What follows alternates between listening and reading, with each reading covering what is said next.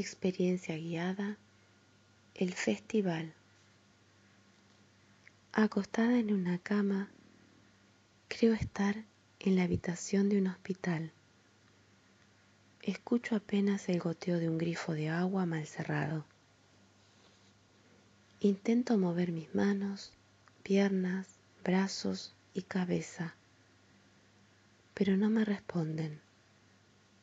Con esfuerzo, mantengo los párpados abiertos.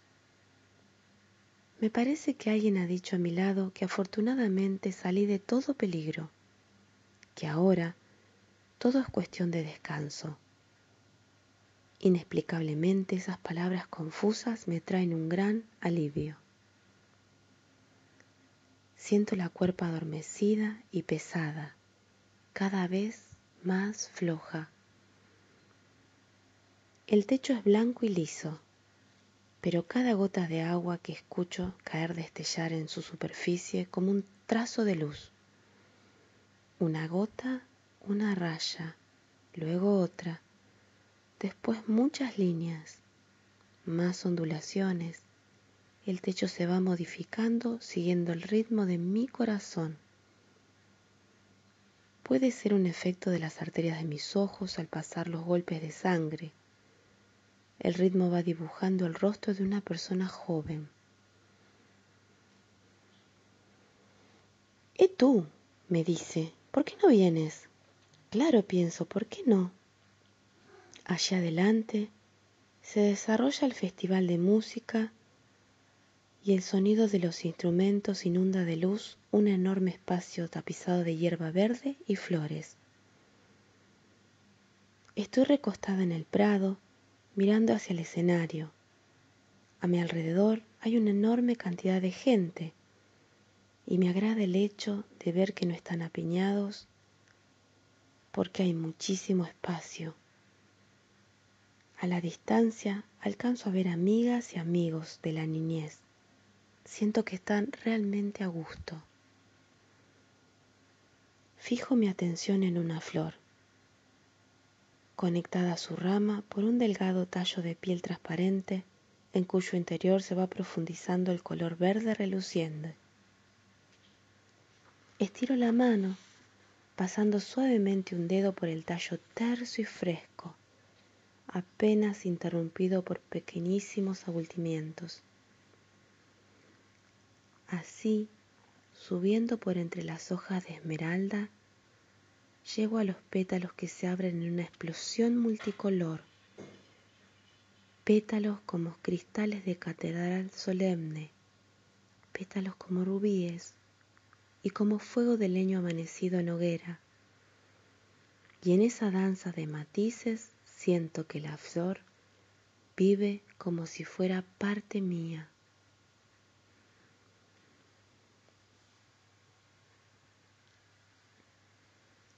Y la flor, agitada por mi contacto, suelta una gota de rocío amodorrada apenas prendida en una hoja final. La gota vibra en óvalo, luego se alarga y ya en el vacío se aplana para redondearse nuevamente, cayendo sin fin, cayendo, cayendo en el espacio sin límite por último, dando en el sombrero de un hongo, rueda por él como pesado mercurio para deslizarse hasta sus bordes.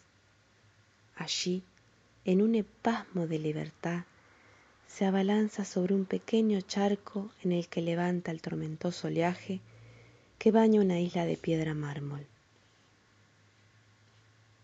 Alzo la mirada para ver una abeja dorada que se acerca a aliviar la flor.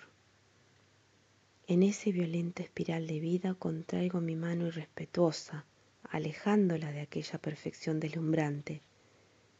Mi mano, la miro atónita, como si viera por primera vez, dándole vuelta, flexionándola, estirando los dedos.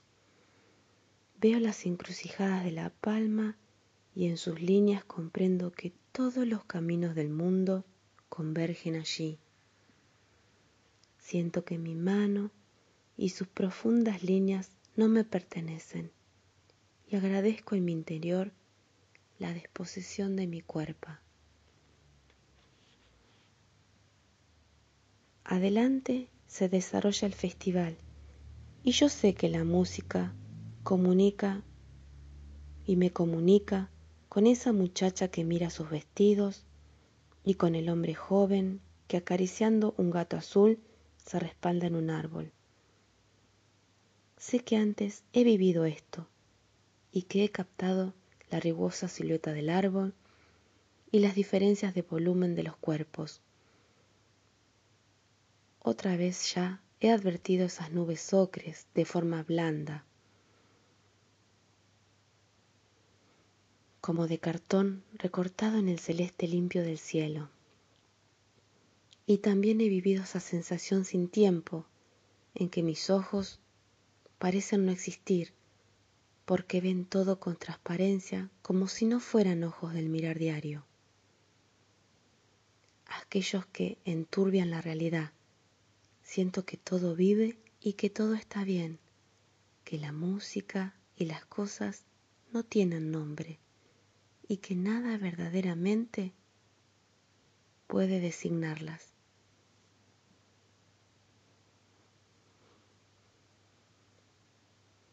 En las mariposas de terciopelo que vuelan a mi alrededor, reconozco la calidez de los labios y la fragilidad de los sueños felices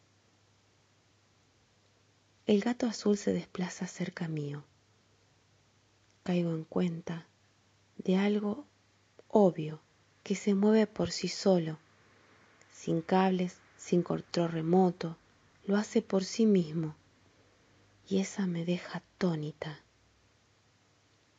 En sus perfectos movimientos y tras sus hermosos ojos amarillos sé que hay una vida y que todo lo demás es un disfraz como la corteza del árbol, como las mariposas, como la flor, como la gota mercurial, como las nubes recortadas, como la mano de los caminos convergentes. Por un momento me parece comunicar con algo universal. Pero una voz suave me interrumpe justo antes de pasar a otro estado de conciencia. ¿Usted cree que son así las cosas? me susurra la desconocida. Le diré que no son de ese mono ni del otro. Usted pronto volverá a su mundo gris, sin profundidad, sin alegría, sin volumen, y crea que ha perdido la libertad. Por ahora no me entiende, pero tiene capacidad de pensar a su antojo. Su aparente estado de libertad solo producto de la química es. Esto le sucede a miles de personas a las que aconsejo cada vez. Buenos días. La amable señora ha desaparecido. Todo el paisaje empieza a girar en una espiral gris hasta que aparece el techo ondulante. Oigo la gota del agua del grifo Sé que estoy acostado en una habitación. Experimento que el embotamiento de los sentidos se diluye. Pruebo a mover la cabeza y responde. Luego mis miembros, me estiro y compruebo que estoy en perfectas condiciones. Salto de la cama reconfortada como si hubiera estado descansando años. Camino hasta la puerta de la habitación, la abro y encuentro un pasillo. Camino velozmente en dirección a la salida del edificio. Llego hasta ella, veo una gran puerta abierta por la que pasa mucha gente en ambas direcciones. Bajo unos escalones y llego a la calle. Es temprano. Miro la hora en el reloj de la pared y comprendo que debo apurarme. Una gata asustada cruza entre los peatones y vehículos.